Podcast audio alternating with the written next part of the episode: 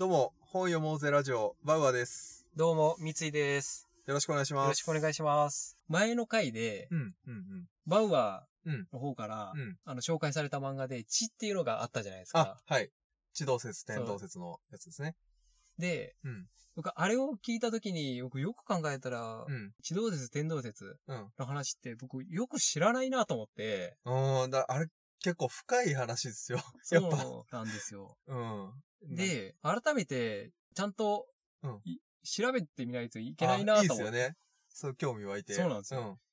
というわけで、今回紹介する本が、はいこちらです。人間ドラマとしての価格革命、天動説 VS 地動説の本当の物語おー。という本でして、まさに、天動説、地動説のことについてじゃないですか。うん でこの本、はいすごい変わってんのが、はい出版社、うん暗黒通信団、それ何あのー、闇のじゃないけ ど、なんだ、悪の結社みたいなやつ。な、まあ何でしたっけもう一回。えっ、と、暗黒通信団って言うんですけ暗ど、黒通信団。だここってどういう出版社かっていうと、はいはい言ったら同人おー 系の本を取り扱ってる。はい。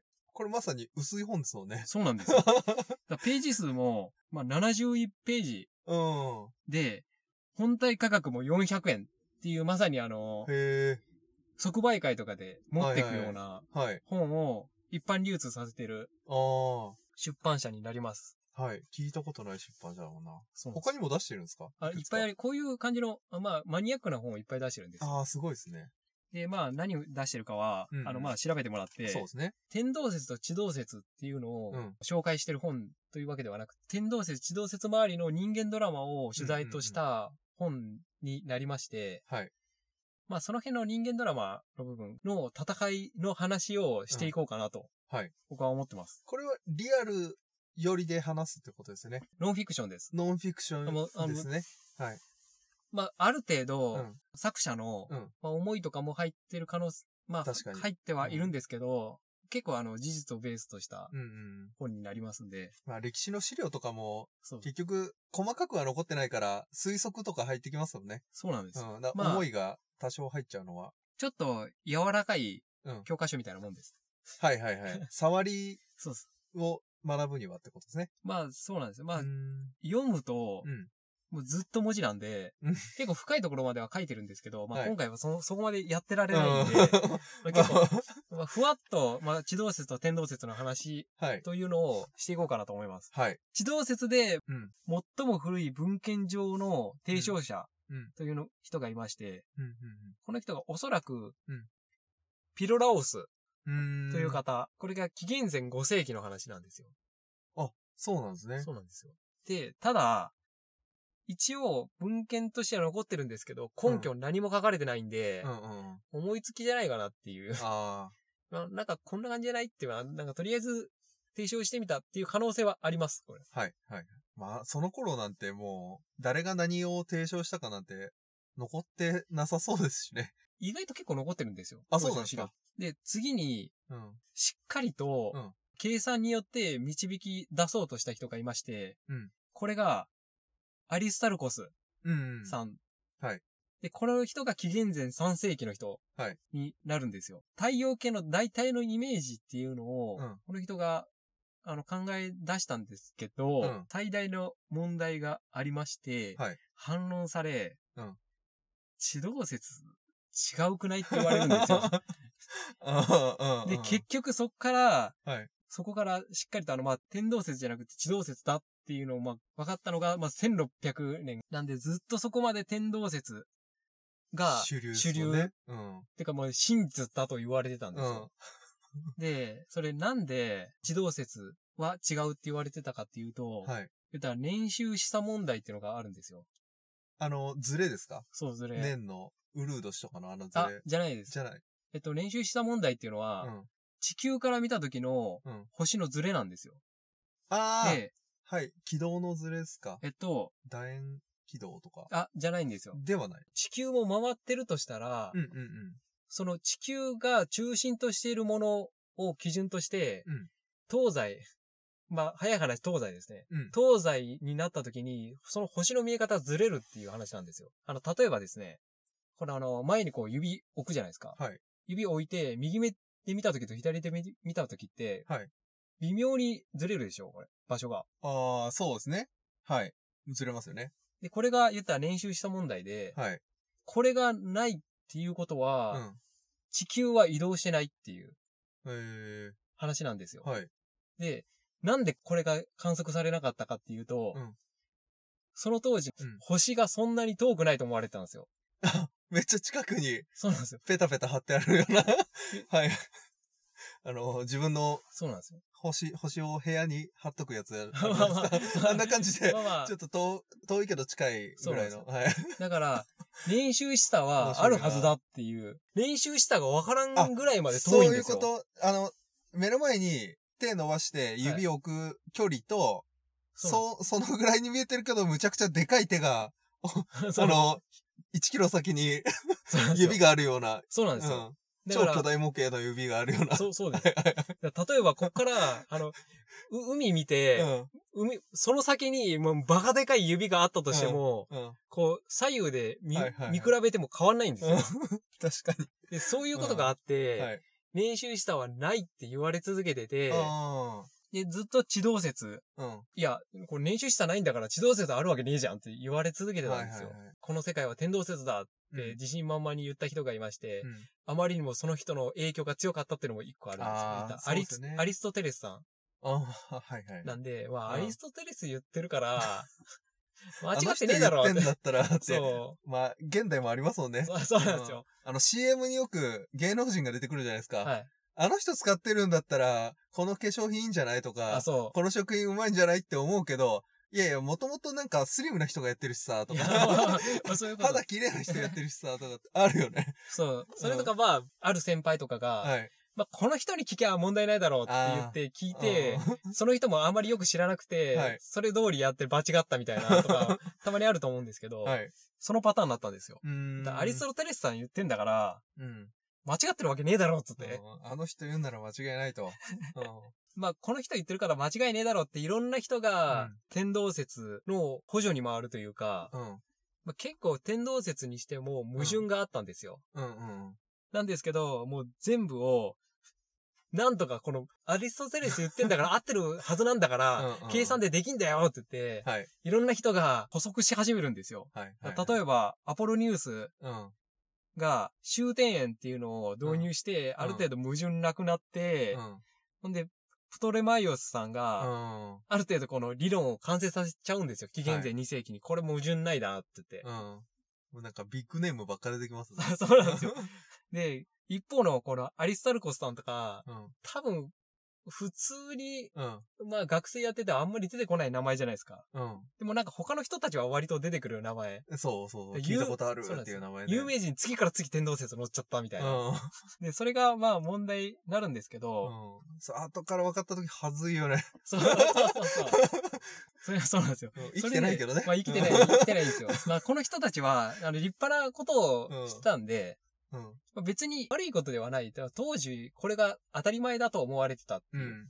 なしかのもで、役立ってますもんね。確そうかなんです天動説の考えも。そうなんですよ。で、先ほどの地の話に戻るんですけど、うん。あの話って結局うん、宗教戦争みたいになってたわけじゃないですか。そ天う。動説と地動宗説。教絡みで、はい天動説を主導にして、えー、地動説を弾圧というか、まあ、異端として弾圧してったような感じそでうすなんねで。すよ。うん。ただ、うん。まあ、この本に載ってるんですけど、うんなぜ、その、天動説がうん。主流になったのかっていう理由があるんですよ。うん。で、まあ、一つは確かに、キリスト教とかイスラム教の世界観と合致していたんで、そうだね。これうんはいけるって言って、まうあ、ん宗教家が、あの、採用したっていうのもあるんですけど、うん。先ほど言った、アリストテレス哲学に基づいてたから、でアリストテレス言ってるから間違ってねえだろっつって、そこ乗っちゃった。そうなんですよ。で、これが二つ目。で、三つ目がうん、練習したが観測されない。先ほどのああー、問そうだ題け。どね。はい。で、四つ目なんですけど、うん。鳥や雲が西方向に流されてない。言ったら、回ってるんだそうったなんでらってことすよ。地球が回ってるんだったら、空に浮いてるものも一緒に回るはずだ、うーん。と思われたんですよ。うん。うん。うん。うん。で、先ほどの、あの、補足をした結果、うん。五つ目の理由。うん天動説の方が正確に星の動きを予測できたから。うん。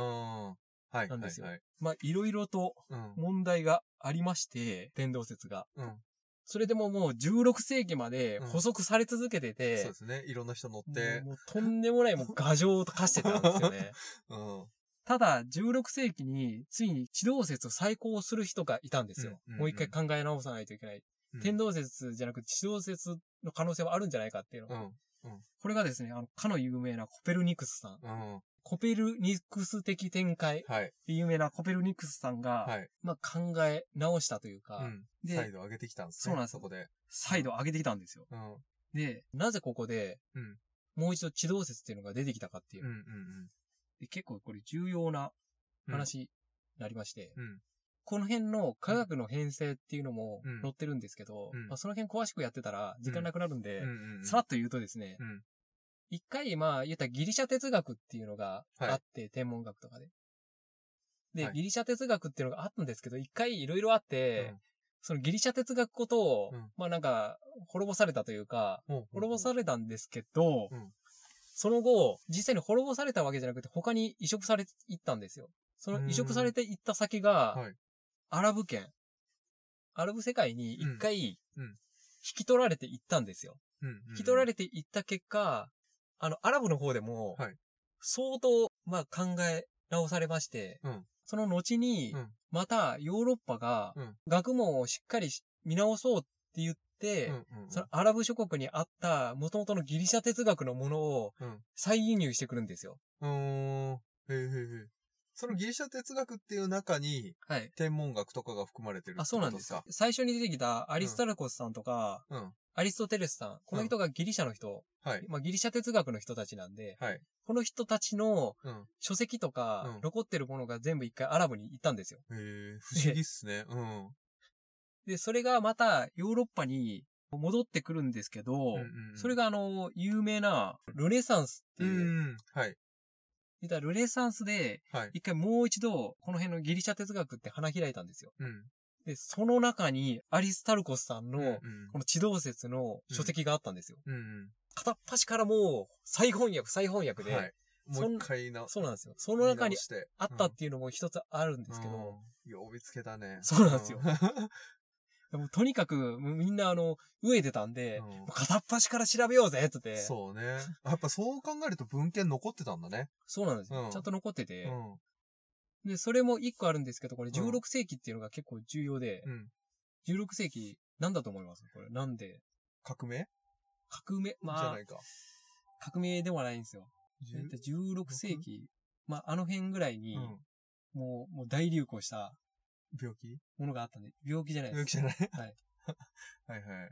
そ前れにやった。まあ、答えを言うとですね、うんこの時に起こったのが大航海時代。ああ、なるほど。世界の海そっへかそっかと、みんなが、はい。漕い出したその時期があっ、ってうん。その当時って衛星とかないんで、うん計自算分ねの場所を調べるには星の位置を見ないといけなかそっうでたんすでよすよ。ね。で、今までの天動説のうん。公式うんから星の位置をあの見出そうとしたんですけどう、ん。明らかにずれるんですうよ。ん。いや、天動説違うくないってなったんですよ。そ れでいや、ちょっとズレ多すぎるそう わ。そう ずれ多すぎるし、公式長すぎんみたいな。 ちょっと計算むずいわ。は計算むずいし、その結果間違ってるし、どういうことなんだよ、つって。い はい。だその二つうが、ん。あの、そういう時期か。そうなんですよ。で、もう一度、この地動説っていうのを考え直そうっていうことになって、このコペルニクスさんも、うん。かなりあの、計算とか、うん。まあ、理論とかをいまあ導き出して、うんで、ある程度、この時に地動説と天動説がうん、大体、まあ、同等ぐらいまで引き上がったんですよ。うん。なんですけど、まあ、結局コペルニクスさんはそこで終わっちゃったんですよ。まあ、うん同等ぐらい、まあどっち正しいかな、まあまあ、はい。 50-50ぐらいで終わっちゃったんですけど、その後、うん。重要な人物がうん二人出てきます。はい。で、一人が、ティコっていう方。ティコ・ブラーエさんですかね。そうそうはい。で、もう一人がケプラーさん,、はい。で、このケプラーさんっていうのがかなり重要な人はいになるんですよ。うん。で、まあ、ティコさんっていうのは、どういう人かっていうと、まあ、天体観測を永遠とし続けた人。うん。もう何十めっ年、ちゃ根気いるよね。そうなんですよ。 何十年も天体観測し続けたっていう、もう莫大なデータをはい作り上げた人。うん。で、ケプラーさんはう、ん結構こう、とんでも説とかをうん出してたんです。正多面太陽系モデルと かいう、なんかちょっとあの変わった、うん。はあの、モデルを作ってたんですけど、まあ、この辺はまあ、知りたかったら本読んでくださいといいう。はいはい。うん。面で、白そうな人やな。。そうなんですすよ。はい。で、ティコさんとケプラーさんってかなり離れた位置にいたんですよ。まあ、遠くに住んでたんですけど。国が違うレベルもでうすね国が違います。うんはいで、文通ぐらいのうん。やりとりし、ぐらいしかなかったんですけど、うんある日、うん。うんティコさんがう、ん。いろいろあって、うん職を追われるというか、あの、無職になっちゃうんです無か無職になったんですおよ。前星ばっか見てんじゃねえよって。まあそういうわけではないんです よ。じゃ言あったら、あの、うん王様のうんお抱えみたいなことしてたんですけど、うん。その王様が死んじゃって、そあのープロジェクトごとなくなっ方針て、がね、そう。一気に変わってね。で、うんもうや、あーもうやることないなーって言ってうん、放浪の旅に出るんですよ、ティ コさん。うわ、怖いな、それ。うん。今まで星見てるのにお金払ってくれてたのに、そううん。なんですよ。もう、はい、予算打ち切りねって言われるの。おうで、違う場所で、うん。また違うはい。人に雇われて、うん。そこで生成術師としてうん、いたまあ占いとかなんですけど、うん。星そ見して雇われたんですけど、はい。ティコさうんん、観測、やっぱ続けたんですよ。で、占いをそっちのけて、まあ、一応、あの、仕事もして、いや、自分はこれずっとやり続けてるかうんら、あの、天体観測もやるって 言って、天体観測も続けたんですよ。すごい執念。うん。それで、その、再就職したっていうのを聞きつけたケプラーさん、うん。ケプラーさんも同時期に、うん。あの、職追われた んですよ。なんでそこで無職友達みたいな。そう無職友達になっちゃって、 はあい、あなた再就職したじゃんってはいはい。今だったらうん雇ってもらああっー、て、なるほど。一緒にうん。研究したいって言って、うん。ケプラーさん飛び出したんですよ、国うを。んうん。同じ場所でやりたいってこというんいた同じ研究室でうん天文学をやりたいって言って、おー踏み出したんですよ。うんうんうん。で、結果、もともと、まあ一応文通ではあありましたけど、お互いに面白いやつがいるなって思ってたんで、うんうんティコさんもうん。ノリノリで、はいおしあの、ケケプラー君もあの、うん職なくなったんだったらうち来いよってう言ん って、 そうですよね。そうなんですうよ。ん。話がわかる友達が。そうなんですよ。で、ついに出会うんですよ、二人が。おーただ、1年9ヶ月で、うんティコさんお亡くなりになります。え研え。究して、あの、一緒に研究し始めて。そう。うん。やっぱり一番のうん理解者だったケプラーさん、うん。そのまま引き継ぐんですよ。ティコさんああ、もよかったね。そうなんですよ。ただ、この時うに、ん。ティコさんに言われた話があって、うん。なんとかうん天動説を完成させてほしい。うんうんうん。はいはい。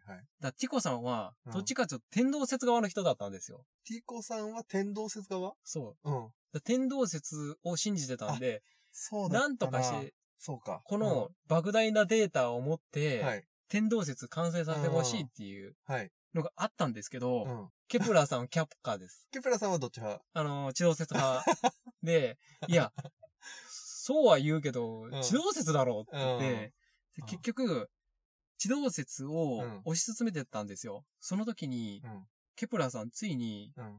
ある発見をしたんですよ。うんそれが、えっと、惑星軌道が楕円であるっていう。うん。はい話はいはい。ずっと今までうん円だと思われてたん深淵ですよ深淵ねで。すはい。うんで深淵は一番美しいっていうので、漠然とみんな深淵と思ってたんですけど、うん楕円の方が合うんじゃねっなんてかちょっとずれちゃうんですよね。そうなんですよ5年をかけましてう、ん楕円って気づいてから、うん5年かけてある程度スッキリした理論うん。うんを計算で出すんですよ。うんそっから5年かけるのそうもなんですすごいけどね。大変って分かってでるから、も、ケプラーさん、すごいのが、破棄するんですよ、この案。なんでう、ん。うん。やめたかっていうとですね、ティコの観測データからずれてるから。あー、なるほど。でも残した膨大なデータがあるんですね。ティコさんとティコさんのデータを絶対に信じてたんで、うん。もしかこれがうんずれたとしたら、うん。自分の計算が間違っ、自分の理論が間違ってるっていう結論に達して、はいは5年かけたものをもう簡単に捨てるんですよ。うもん。うティコのすごいな。数値じゃない。うん。で、そこからまた何年もう、ん。チコさんのデータを元に、一からやり直して、うんついに、ケプラーさん、3法則発見する。うん。うんで、ここがターニングポイントになるんですよ。はい。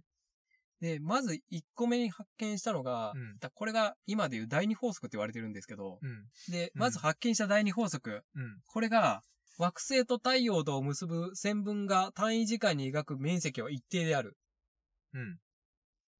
という法則を発見したんですよ。はい。これどういうことかっていうと、うん太陽と惑星があって、うん惑星がある一定の時間内に動いたうん。惑星の場所を点として、これを、あの、3点を繋いだ時に、三角形ができる。そうなんですよん下がちょっと丸まった三角形になるんですけど、このうん面積が一定であるっていう法則を発見したんですよ。うんつまりこれ、引力の話なんですよ。うんだから太。陽が近ければ近いほど、うんゆっくりなるんですけど、遠くなればなるほど、うんちょっと速くなる。ぴょってこう、うんうんうん。引力に振り回されてちょっと速くなるっていう話があるんですけど、で、それなんですよ。うんで、第一法則っていうのが、うん惑星は太陽を一つの終点とする楕円軌道上動くっていう。うん。